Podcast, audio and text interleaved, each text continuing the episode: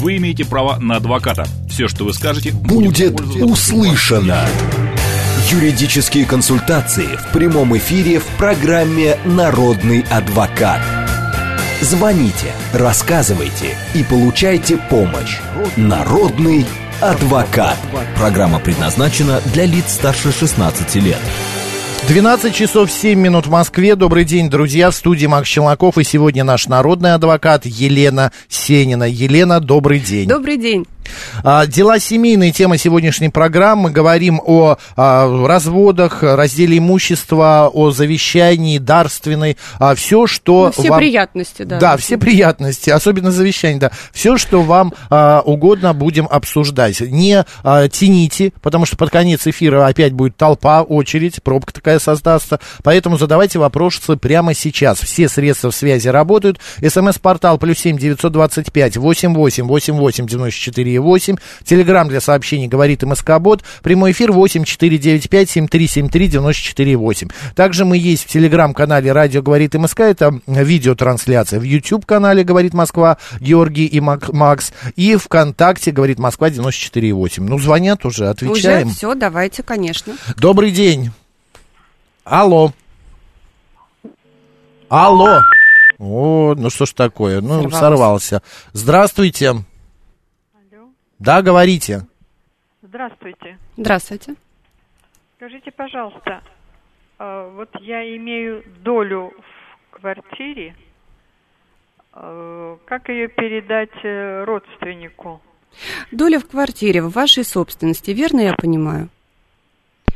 Положили трубку, но будем да. считать, что да. Ну, в, будем, ее, будем, будем считать, что в собственности. Тут имеется в виду, наверное, стоило бы уточнить, что э, хотят. Хотят деньги получить, либо просто передать. Вот по интонации я так поняла, что, наверное, просто передать. Угу. Можно родственнику передать дарением, если это близкие родственники, тем более это не налогооблагается. Поэтому договор дарения, который не обязательно э, в настоящий момент... Нет, долевая собственность, нужно сходить к нотариусу. Э, и нотариус, кстати говоря, оказывает еще еще дополнительную услугу, можно немного доплатить, и нотариус еще и сам в Росреестре зарегистрирует. То есть это удобно. Угу. А если деньги получить хотят? Ну, то... тогда купли-продажа. А купли-продажа, если долевая собственность, мы должны понимать, что есть преимущественное право покупки. И если преимущественное право покупки, нужно сначала предложить э, по реальной стоимости, по которой вы действительно хотите продавать, всем остальным сособственникам, содолевикам. Если они откажутся, либо не отреагируют в 30-дневный срок на ваше предложение официальное письменное, то тогда спокойно продавать третьему лицу. Все понятно. Так, а, еще такой момент. А, слушатели просят объяснить. А, было сообщение еще минут 15 назад. Сейчас я его найду. Ну, чтобы время не терять, смысл такой. Облагается налогом у близких родственников, если ты продаешь, да? Купли-продажи оформляешь недвижимость. Ну вот, например, мне там мой папа по купле-продаже а, продают квартиру, ну, якобы, и я плачу угу. за это налог. Угу. А если это будет дарение, то я не плачу налог. Дарение между близкими родственниками согласно налоговому кодексу не налогооблагается. Это приятно, приятная угу. такая опция со стороны нашего государства, поэтому если уж действительно хотите безвозмездно передать, не надо устраивать никакие купли-продажи, просто договор дарения и все. А если э, эти родственники, э, мы имеем в виду как первая очередь? Это... А, близкие родственники, кто, кто, это, вход, да. кто входит в состав? Это родители, дети, а, это бабушка, дедушка, это родные братья и сестры. Вот а, это здесь, близкие родственники. Здесь считаются. другая очередь. Понятно. Угу. В подъезде странный сосед. Под лестницей он устроил склад. Полиция и жилищник бездействуют. Как на него найти управу, чтобы он все как бы убрал? Ну, вы понимаете, Сергей тут уже, Макаров. да, тут уже, как ни парадоксально это звучит, управу нужно искать не на него, а получается на бездействующие органы полиции, потому что это их функционал. У нас есть участковые уполномоченные, за, за которыми э, закреплены соответствующие участки, и наверняка ваш подъезд, ваш дом тоже за кем-то закреплен. Вот если полиция бездействует, нужно писать, с ними лучше взаимодействовать в письменной форме, писать соответствующую Лен, жалобу на них вообще не действует. Самый лучший способ в этой ситуации так. по закону Российской Федерации на придомовых вот этих вот территориях, как площадки лестничные, угу. под лестницей, нельзя хранить личные вещи в целях пожарной безопасности. Вызывайте пожарную инспекцию, и пожарная инспекция накладывает на этого вашего соседа а, штраф, а, и он тут же сам все это уберет. Для того, у меня было, угу. ну не у меня, такая а в соседнем история. подъезде такая же история. Там мы вчера писали и прочее, прочее. Я сказал, вызовите пожарную инспекцию, потому что это запрещено. У нас у всех чистки в подъездах проходили. Помните, лет 8-7 назад? А, Макс, но на самом деле, давайте так, это, наверное, МЧСники, вот эти пожарники, ну, попались да, тоже да. добросовестные, понимаете? Я бы тут тогда, давайте атаковать с двух фронтов, а, и согласимся и со мной, и с вами, если вы не возражаете. Да, и, и давайте что, и полицию, наверное. Слушайте, за столько лет работы, мне кажется, что вы уже нет, профессиональнее нет, очень нет. многих адвокатов.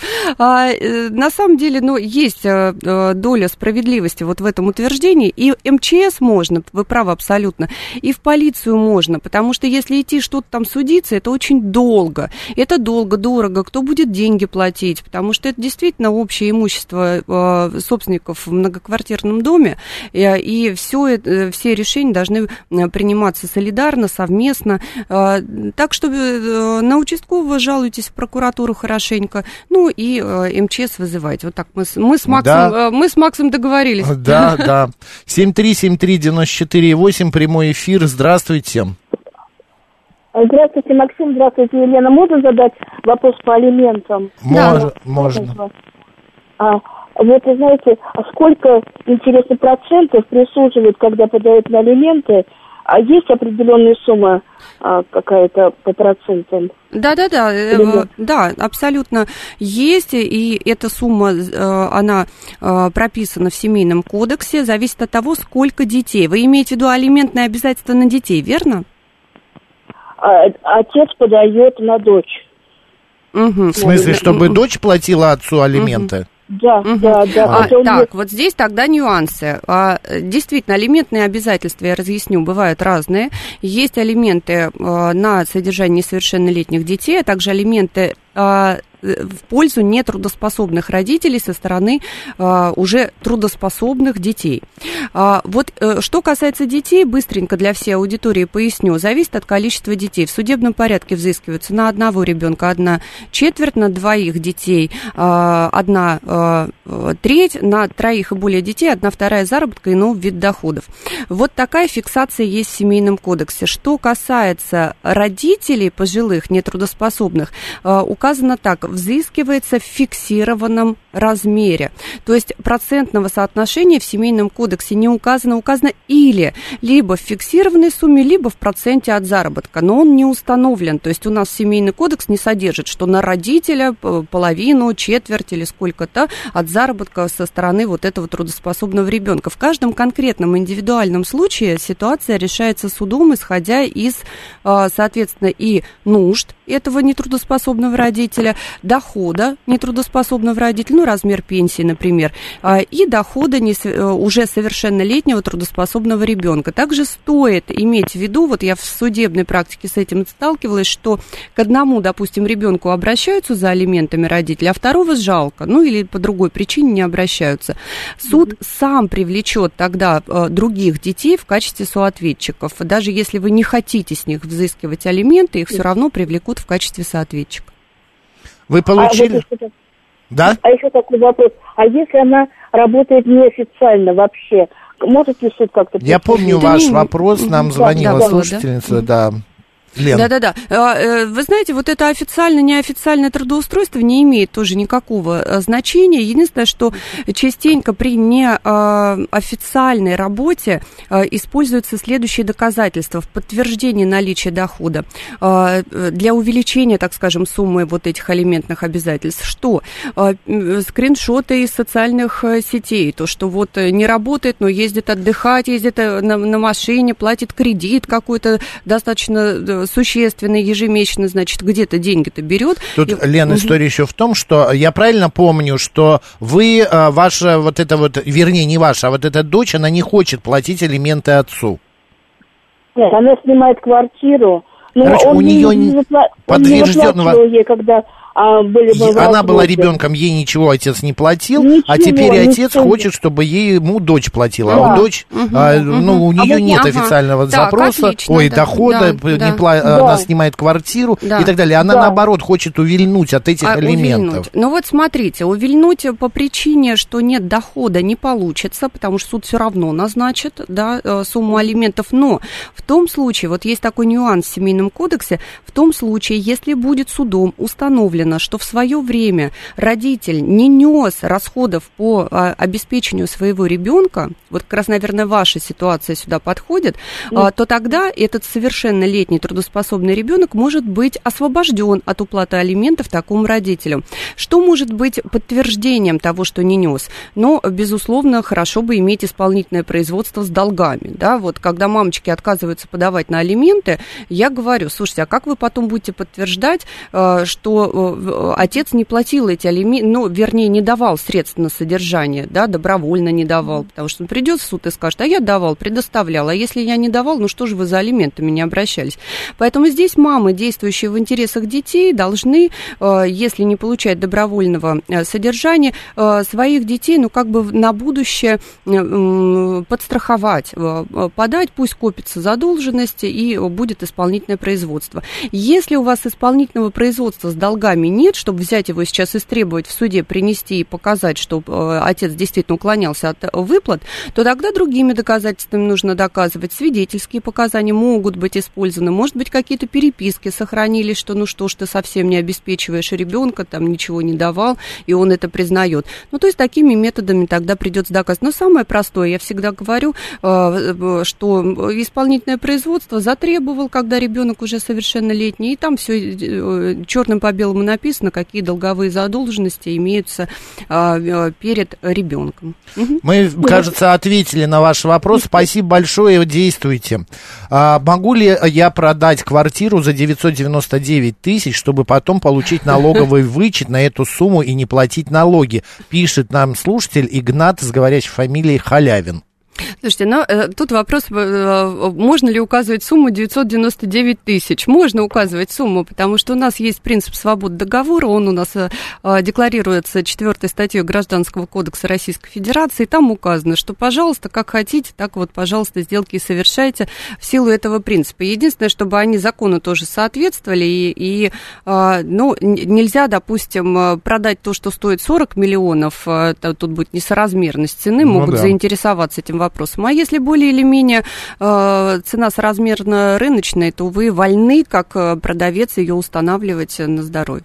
Э, вы просто, когда такие истории придумываете, за 999 продать а, квартиру, э, там, даже 20 миллионов, вспоминаете а, Блиновскую, Лерчика, блогера, которые все, в принципе, такими же схемами и работали, а теперь вот мы знаем, что с ними происходит. Ой, мне так нравится, что у нас такие любознательные слушатели, то, что они обращаются с такими интересными вопросами, обращайтесь.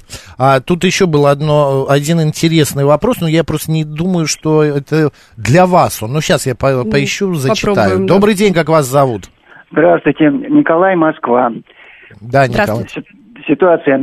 Есть одинокая пожилая женщина, тетушка Таня, она проживает в двухкомнатной квартире. Угу. Как, когда-то с ней жили муж и сын. Затем муж умер, и его доля полностью досталась Татьяне. Сын женился и жил в другой квартире совсем, Остановитесь, а, а сыну почему не досталось? Не, не, не, не ну, понимаю, он наследник в первой очереди. Да, видимо, завещание такое было. А, завещание было. Угу. Да. Так. И, и в дальнейшем и сын умер. И вот теперь сноха, ей досталась одна шестая часть, это 8 квадратных метров, требует у Татьяны, выкупай и назначает какую-то неимоверно высокую, выше рыночную цену. Угу. Если не выкупишь, я продам свою долю, к тебе поселят, и, значит, ты там... Так это чью Понятно. квартиру? Ну, тут ну, уже не имеет значения у них, потому что Нет, но ну, это если доля... это в ту квартиру, чья от мужа да, досталась, та, та самая, это да, та, или та как отдельная, когда сын женился? Квартира нет, нет, нет, нет, снохе досталось одна шестая часть от двухкомнатной квартиры, в которой проживает Татьяна. А, я да. понял. Если бы была и, чужая, и, то... и она предъявляет такие требования. Угу. Это, угу. Та сильно старушка переживает и не, не знает. Вот 8 квадратных метров. Имеет ли право потом подселить кого-то, зарегистрировать угу. на этой площади? Угу. А Лен, а как могла получить сноха одну шестую, да? Она в порядке наследования получила после смерти сына. Так а сыну ничего там не а, принадлежало? Своего... Нет, принадлежало. Сказали, что из... Э, ему принадлежит после смерти, я так понимаю, отца, правильно? Нет, да, все, да, все я, таки... Сын, Нет, подождите, вы вначале сказали, что часть отца перешла целиком 50%, 50% по завещанию Татьяне. Нет, нет, не 50. А, а ну а как же вы путаете тогда? Доля вы сказали, а сыну ничего не... часть. Тогда да, сын тоже а, получил сын после... принадлежала третья. А, ну видите, все, нам все не сказали не никакого... ничего. Но я, тем не менее, разобралась уже. Ну, да, понятно. все, все было достаточно просто. Была целая квартира, половину э, супруга Татьяне. получила, да, супруга получила как супружеская доля, и вот вторая половина, одна вторая распределилась между, да, соответственно, да, да. наследниками первой очереди, и в итоге осталась одна шестая э, э, у, соответственно, вот этой снохи, снохи с которой сейчас э, возник конфликт конфликт. Давайте так, э, что касается долевой собственности. По долевой собственности, вот только что проговаривали, еще, может быть, э, подробнее остановлюсь. Э, действительно, должны сначала предложить официально в письменной форме, сделать предложение всем остальным долевикам, то есть в данном случае Татьяне той самой, и должны предложить, тут внимание, по стоимости по которой действительно в дальнейшем будут продавать. Потому что нередки решения судов, когда, э, например, ну давайте так, чтобы было понятно, предложили ей выкупить за 2 миллиона, а кому-то потом, так как она отказалась, завышенная стоимость, э, отказалась, и кому-то продают за 1 миллион. Вот в таком случае, когда продано третьему лицу за меньшую стоимость, чем было в предложении, э, Татьяна ваша знакомая имеет право обратиться в суд с иском о э, признании сделки недействительной и переводе прав и обязанностей э, покупателя на себя, то есть сама выкупить за этот миллион, который вот фигурировал в сделке. То есть так, такое судебное разбирательство возможно. И когда э, злоупотребляют, завышают цену в предложении, вот те, кто это делает, должны это тоже осознавать и понимать, что дальше их сделки последующие могут быть признаны недействительными и более того переведены права и обязанности покупателя по договору он вот на того самого садолевика, который, получается, пострадал в этой истории. А, это раз. Во-вторых, ну, а, мы с вами должны понимать, что если она собственник одной шестой или другой доли, то она и должна будет нести бремя содержания этого имущества и риски содержания этого имущества. То есть, грубо говоря, и коммуналку платить, текущий ремонт делать. Более того, а, если кого-то там зальет э, из соседей снизу, то она также будет отвечать, потому что она также является сособственником. А как же ей сделать так, Татьяне, чтобы она не смогла продать? У Татьяны денег нет, и да, получить эту одну да. шестую каким-то да. образом Но, возможно? Э, э, а, есть такое понятие незначительная доля, да, незначительная доля или ее в быту называют малозначительная доля, в, за, в, в законе незначительная. Вот одна шестая в двухкомнатной квартире, вы знаете, э, Критериев э, никаких в законе конкретных нет. Мы исходим из судебной практики. Одна шестая, то есть 8 квадратных метров. Вот я скажу, что я бы немного дала процентов на выигрыш в признании э, доли незначительной. Была бы одна шестнадцатая, была бы даже там одна десятая, то, скорее всего, да, по незначительной Татьяна доле. Бы выиграла. То, э, Татьяна бы выиграла, и, соответственно, оценили бы эту долю и э, назначили бы денежную компенсацию в связи с незначительностью данной доли. Но одна одна шестая под вопросом. Вы знаете, я не могу сказать, что точно нет, потому что судебная практика, она все-таки такая у нас э, до, достаточно э, не единообразная по данному вопросу. Нужно смотреть, какая квартира, сколько комнат, ну, сколько квадратных Короче, метров. у Татьяны забрать эти одну шестую нету почти шансов без э, денег. Сложновато, сложновато, потому Лен, что... а если угу. такой план? Взять, и, э, угу. смотрите, Татьяна своей невестке, снохе говорит, хорошо, продавай, я свою тоже часть продам свою всю оставшуюся часть я продам, и, а, или кто-то вселится, и эту одну шестую, эти 8 метров будет принадлежать а, другому человеку. Знаете, ну, Идти в банк А, а я думаю, что, опять же, исходя из опыта практики, вот с этими долями, я доли терпеть не могу. Почему? Так. Потому что это какое-то мертвое имущество. А, и у страха глаза велики, да, вот она сейчас переживает, что ей кого-то подселят, кто-то вселится на эту одну шестую, будет жить. На самом деле, это одна, одна там, я не знаю, десятитысячная вероятность, что такой доброволец найдется. У нас ну, да, прошли кстати. 90-е, и вдруг найдет, э, найдется человек, который будет покупать или, или которому подарят эту долю и будет с ней жить, с этой Татьяной. Скорее всего, она мертвым грузом, эта доля, вот так и она остановится, и все. Сноха и... может продать своим кому-то своим друзьям. Может, там... а что толку? Ну, они же не будут с ней пожалуйста. жить. Дело в том, что она угрожает и говорит, что я продам, ну, как она говорит, черным риэлторам, которые... Да нету сейчас этого всего, да. Вы знаете, но этого вот действительно в практике уже нет. Э, эти годы прошли, а, остались вот эти пугалки, которые вот сейчас вы ретранслируете. На самом деле этого уже не существует, и, ну, на словах можно сказать все, что угодно, а на практике она с этой одной шестой, поверьте мне, через э, там полгода, через год уже сама не будет знать, что делать, потому что на коммуналку счет придет, лицевые счета с ней разделят. Э, Лена, а можно вопрос? А то, что она, сноха, продает эту одну шестую по завышенной цене, Татьяна может какие-то рычаги э, давления иметь на эту сноху? А, ну, я вернусь к тому, что я сказала. Только если этот факт произойдет, пока только какие-то намерения, а, понимаете? Если этот факт произойдет, и она продаст кому-то третьему лицу за меньшую стоимость, то тогда можно переводить в судебном порядке на себя э, права и обязанности по договору. Но это, права... но, но это в том случае, если будет заявлено, что эта стоимость меньшая. А если она скажет просто, продаст вот по, по Ну, как она скажет? Это в договоре будет указано. Люди Нет. будут э, платить подоходный, э, э, значит, налог. Они, ну, как вы считаете, кто в этом заинтересован? Нет, Наоборот, нет, стараются нет. снизить. Дру, другими словами, если у Татьяны просто нет денег, а та продаст. Ну что, продаст, кто купит? Давайте так, Слушайте, вот реально. Ну, вот практически... Мне кажется, все, сейчас понятно. просто... Не, не найдет покупателя. Нет, понятно. не найдет покупателя. Не в найдет. такой ситуации вы кто Татьяне?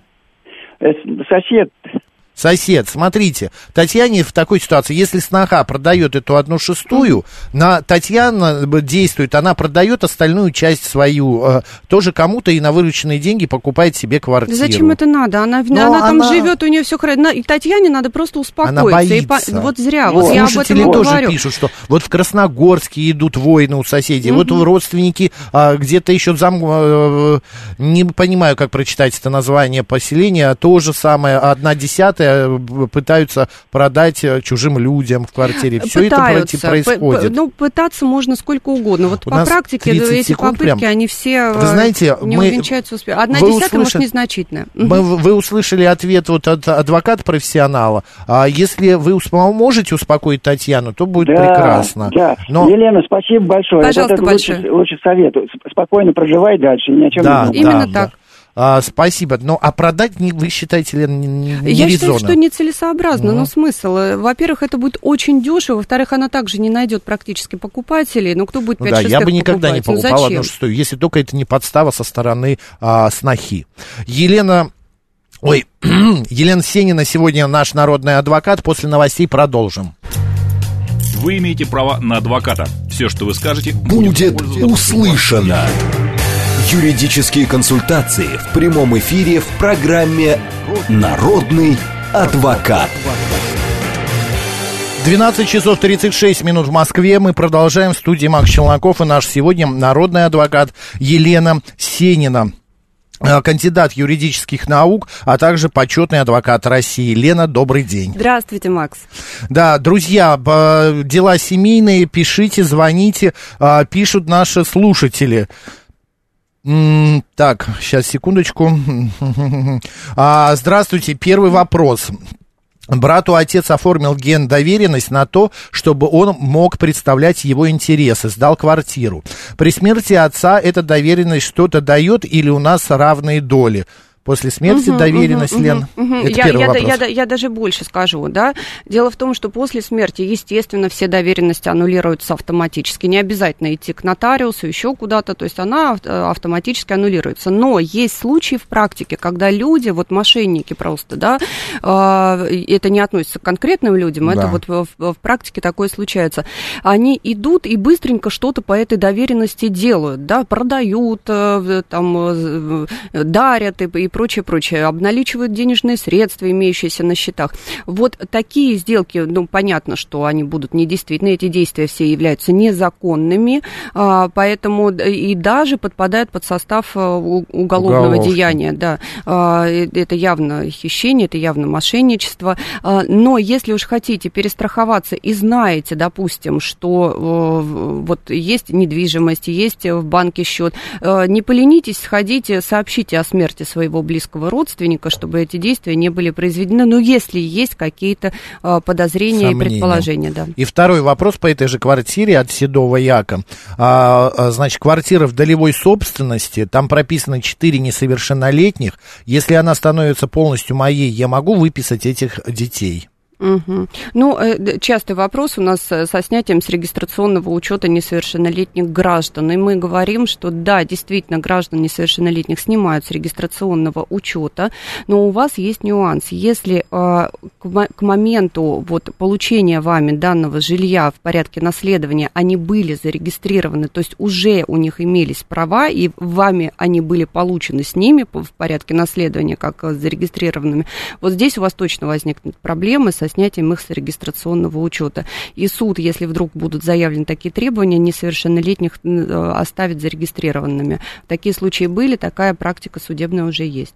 А если, а, предположим, а, брат, да, угу. у него квартира, прописывает туда сестру, а сестра, э, ну, позже становится мамой, ребенок тоже, ну, прописан в этой же квартире брата. Угу. В этой ситуации как-то... Это постфактум. Э, одно дело, когда ты получил уже в, в порядке наследования угу. вот с этими, да, с этим багажом в качестве Понятно. зарегистрированных несовершеннолетних, а другое дело, когда ты уже являешься собственником, зарегистрировал свою собственность э, соответственно, кого-то э, несовершеннолетнего, вот тогда уже, если утрачены между вами будут брачные, вернее, семейные э, отношения и э, испортятся отношения, то так, и они съедут на другое место жительства, можно будет заявлять о снятии с регистрационного учета. Но, опять же, нужно иметь в виду, что суды в таких ситуациях иногда дают срок, то есть там, полгода пусть еще будет зарегистрирован, то есть дать передохнуть и куда-то все-таки зарегистрироваться. Все понятно.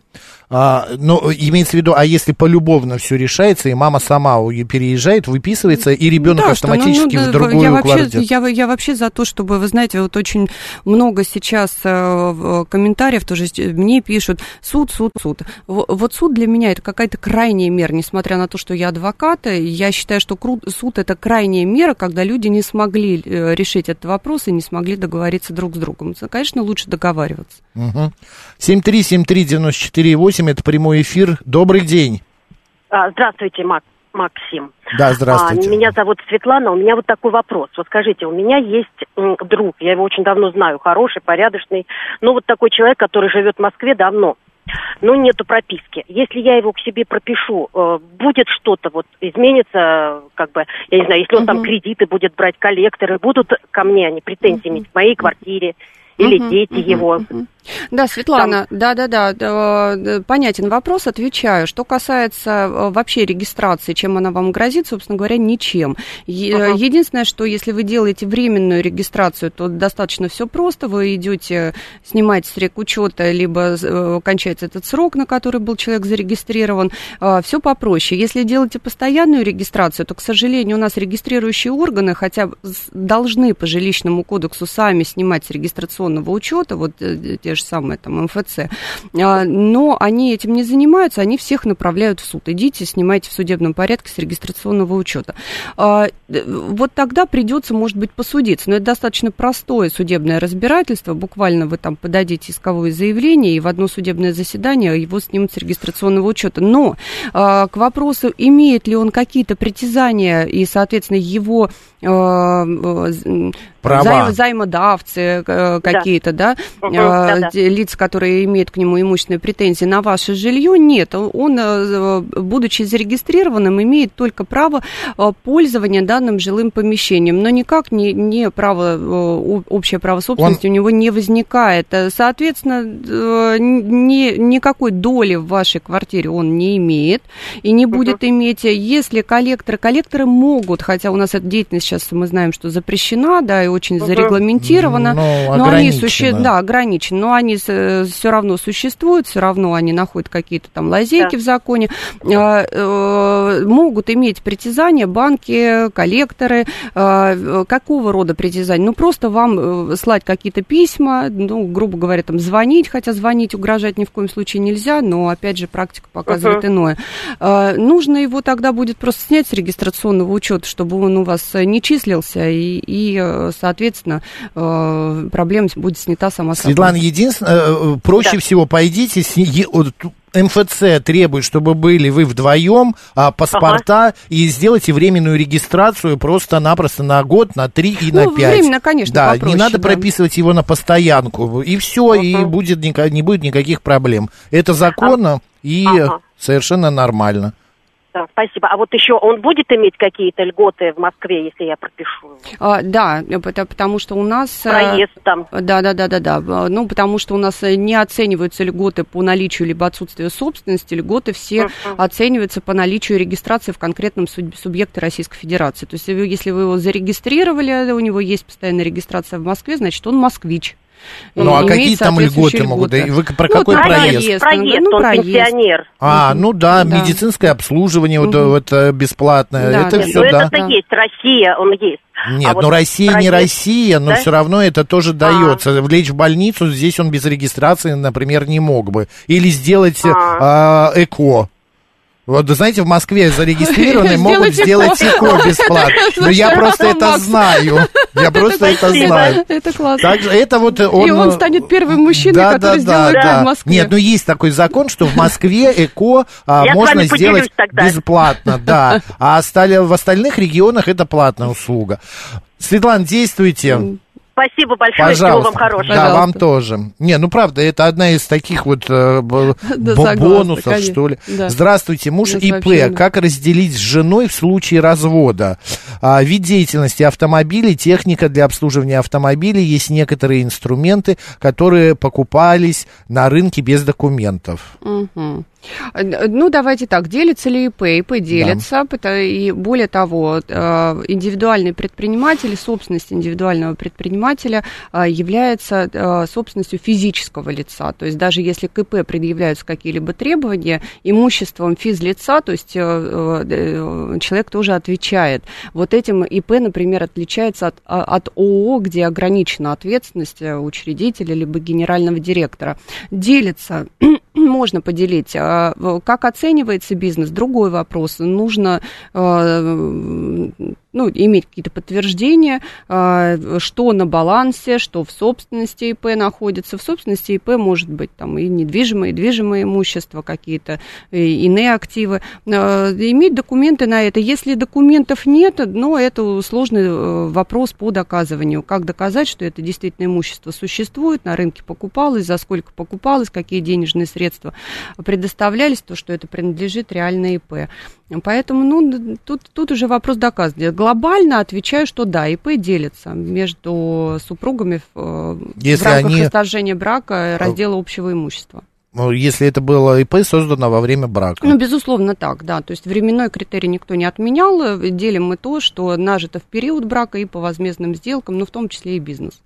Добрый день, представьтесь. Добрый день, Виктор, Москва. А можно вопрос э, квартирный? У меня знакомый Э, продал квартиру э, вне брака, женился. И э, в браке купил две квартиры. Угу. Молодец. Вот. И на данном этапе они разводятся. Угу. Это жена имеет на это какие-то Угу. Права, да, да, все да. понятно. Да, да, да. Виктор, я правильно понимаю, что денежные да, средства, вырученные с продажи до брачной квартиры, он вложил в покупку, в приобретение вот этих а, уже брачных квартир, нажитых в период брака? Да. Да. А, а, тут достаточно простая э, ситуация, и по доказыванию она простая. А, если он докажет, у нас есть такой пленум Верховного суда об этом говорит, семейный кодекс говорит, что если он докажет, что в период брака в брачное имущество он вложил до брачные денежные средства, вот как в этом случае а, с а, продажи а, добрачной квартиры, то он может увеличить свою долю и признать а, за собой большую долю. Ну, то есть, грубо говоря, если он там 10 миллионов с добрачной квартиры вложил, за 30 миллионов приобрел вот эти две квартиры, ну, так грубо скажем, да, то он увеличивает свою долю вот на те 10 миллионов, которые он вложил совершил нажитые э, им до регистрации брака. Ну, поняли. Ну, она, то есть у нее все равно остается какая-то доля все равно. Если в период брака, вот если эти квартиры, вот если... Э, Но ну, они же тратили если, на если ремонт. 10, не, ну, ну, если за 10 миллионов э, продал э, квартиру добрачную и за 10 купил тут же, но уже в браке, то тогда она никакой доли не имеет. А если купил за большую стоимость, ну, конечно, она имеет какую-то долю, ее просто нужно посчитать. Тратили же деньги семейные. Я понял. Все, спасибо большое. Пожалуйста. Пожалуйста. Может ли мать быть зарегистрирована отдельно от своих детей? А, мать э, может быть зарегистрирована отдельно от своих детей. Я больше скажу, что у нас есть такой парадокс в жилищном законодательстве. Дети э, автоматически могут быть зарегистрированы к своим родителям, а вот родители не могут быть автоматически зарегистрированы в собственность, например, своих детей. А, поэтому такое может быть. Другое дело, что э, возникает вопрос, а кто несет ответственность за ребенка, кто воспитывает данного несовершеннолетнего, и вопросы могут возникнуть у опеки как вы с ребенком совместно проживаете, если вы зарегистрированы в разных местах. Но тут я не знаю, какая там конкретная Но ситуация, может быть... Опека же понимает, что не все живут в том месте, где зарегистрированы. Ну, если там папа воинственно настроен, например, да, вот я чувствую, что вопрос с этим как а, взаимосвязан. Если, вот как? если, да, если папа будет воинственно настроен, то может, конечно, а, апеллировать вот этими а, вещами, то, что они в разных местах зарегистрированы, опек может заинтересоваться, ну, по крайней мере, начать выяснять. Я вот тот вопрос э, уже не найду, потому что очень много вопросов улетел он куда-то в хистори. А, вопрос был такой, ваш, не ваш ли, э, думаете, решайте, как отвечать. А, муж уехал, э, от, уехал на, по работе за рубеж, а, получает там деньги и хочет эти деньги пересылать сюда, в Россию, дочери и жене. Но боится, что ее супругу могут воспринять как иноагентом, финансируемым из-за рубежа. Возможность mm-hmm. перечисления есть, но может ли такая ситуация возникнуть? И как, может быть, по-другому это делать? Пересылать, типа он говорит, вручную? Угу. Ну вот э, тот самый закон об инагентах, э, да. он не всех подряд называет инагентами, поэтому здесь э, вот такие родственные перечисления не совершенно допустимы. А И... как доказать? У него карточка а, та, зарубежная он написал, немецкая, а у нее российская. Очень просто. Свидетельством о регистрации брака. То, что действительно это, это брачно-семейные родственные отношения, перечисляются денежные средства не, не на поддержку каких-то иностранных государств и против Российской Федерации, а вот на поддержку своей собственной а куда семьи. пришпандорить это брачное Это в случае, если возникнут какие-то вопросы, ну, а, вопрос в этом, да. Я просто думал, там Их, есть такая строка, вообще... пометка, когда отправляешь, и, может быть, туда прицепить файл, что это ну, моя жена. они так в браке находятся, но нет, не обязательно. Скорее всего, проблем вообще не возникнет, ну, иначе бы у нас половина России признали иноагентами. А, но если возникнет ситуация, она легко будет э, разрешаться, потому что критерии признания иноагентом четко прописаны в нашем законодательстве. Если из России посылать за границу? Та же самая история. Вот если родственники, э, если близкие родственники, как здесь у нас э, муж и жена, а у нас то не работает проблем... вот этот SWIFT и все Это прочее. другое дело. Это, это уже банковские дела, смотря куда там мы посылаем, направляем, э, где-то возможно, где-то совершенно невозможно. Но вопрос стоял в том, что является ли это деятельностью да, иноагентов, но, но нет, конечно, нет. Нет, не является. Добрый день, как вас зовут? Алло. Да, говорите, вы в эфире. Здравствуйте. Здравствуйте. У меня такая интересная ситуация. Я сейчас у меня спор с э, соцобеспечением, которое мне начисляет регулярную э, доплату к пенсии. Угу. Я подал в суд по месту своего жительства и по месту нахождения этой организации. Угу. Суд мне отказал в связи с тем, что не, по, по подсудности я не, не к ним обратился. Угу. мотивирую это тем, что есть какая-то общая э, организация, в которую влились все районы, и она, значит, будет заниматься этим делом. То есть получается таким образом, что организация, которая наложила на меня некие обязательства и удерживает деньги – она не отвечает э, по, по суду почему-то в этом районе. Как угу, мне быть? Угу. А, ну, быть вам достаточно просто. Здесь а, действительно суд а, прав, потому что есть распределение функционала и зоны ответственности между учреждениями социальной защиты, поэтому вы обращаетесь в главной офис по месту нахождения главного офиса. А, и единственное, что здесь стоило бы уточнить, вам отказали в принятии искового заявления, либо вам передали по подсудности уже имеющие имеющееся и принятое э, к производству заявления?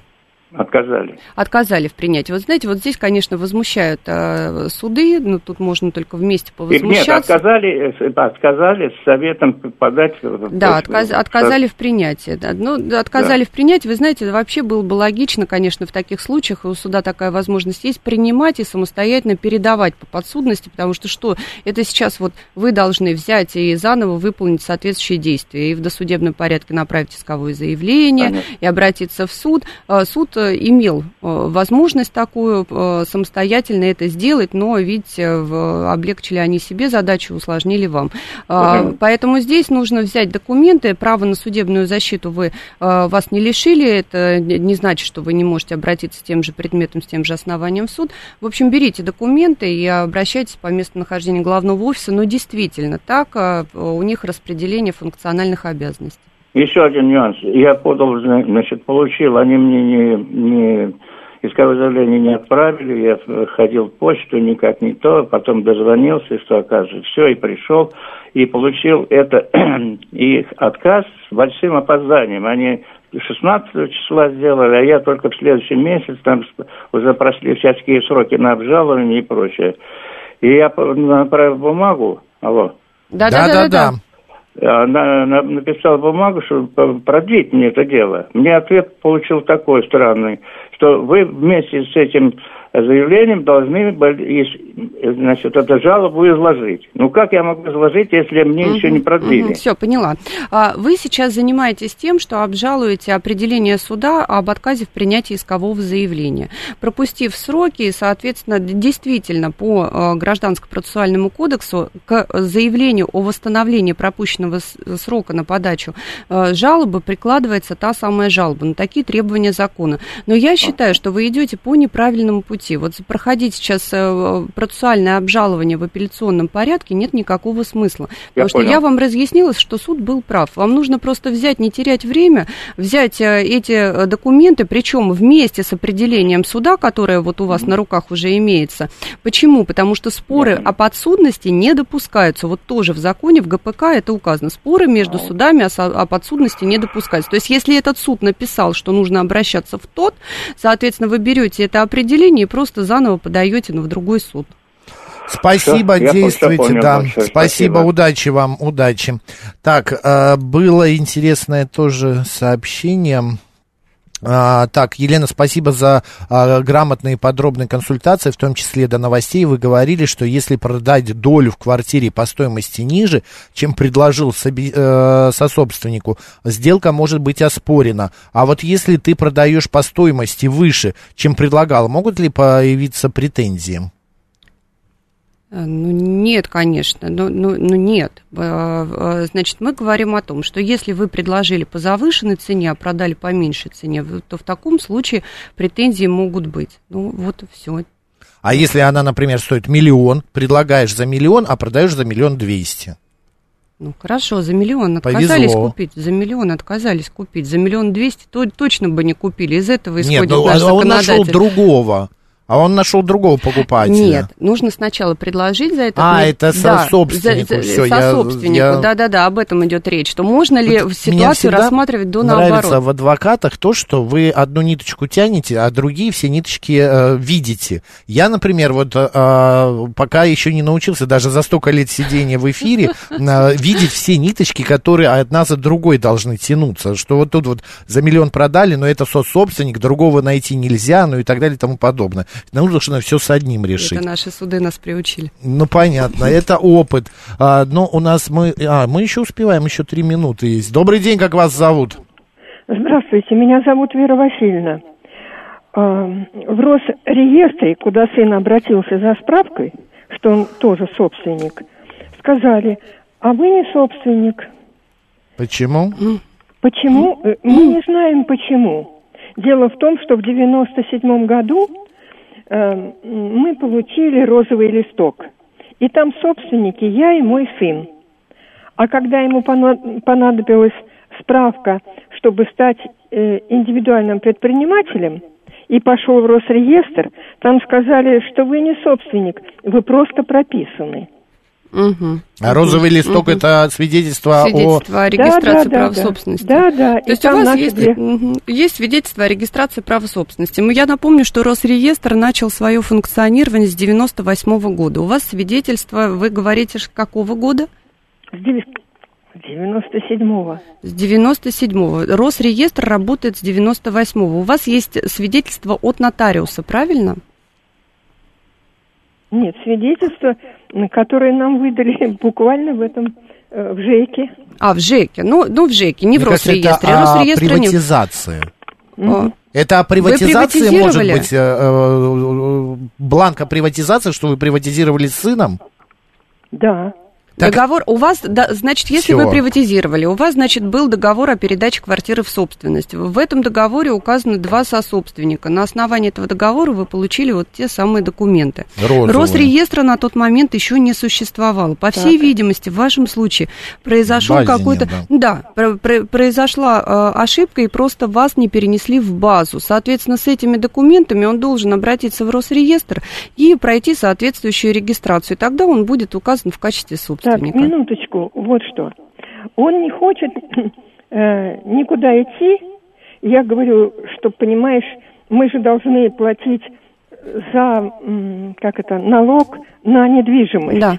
Нам его не присылают. Почему? Потому что мне 86 лет, а он угу. не собственник. Угу. И я а говорю, он не что числится у тебя могут быть неприятности, угу. а он сказал, это их ошибка, я налог платить не хочу. Вот здесь я с ним совершенно не соглашусь. Предупредите его, можете сосла- сослаться на меня, на мое мнение. Он прекрасно знает, что он является собственником. До 98 -го года, повторюсь, не существовало угу. Росреестра, он у нас образован в 98 году. До угу. этого вот именно ЖЭКи, нотариусы решали все эти вопросы, связанные с недвижимостью. Поэтому здесь к нему претензии со стороны налоговых органов, они возможны. Поэтому пусть приведет в порядок документы, возьмет и э, принесет э, в МФЦ э, те документы, которые есть по Могут быть на какие-то конечно, наказания. Кон, ну, конечно, он налог не платит. Держи, ему это держи. грозит? Он не, он Будут не какие-то штрафы, Нет, это, это взыскание, так еще и с пени. Спасибо большое, спасибо большое. Друзья, все, программа «Народный адвокат» закончена. У нас сегодня в качестве народного адвоката была кандидат юридических наук, почетный адвокат России Елена Сенина. Лен, спасибо большое. Спасибо До вам. Следующей недели. Макс Челноков был с вами. Оставайтесь радио, говорит Москва.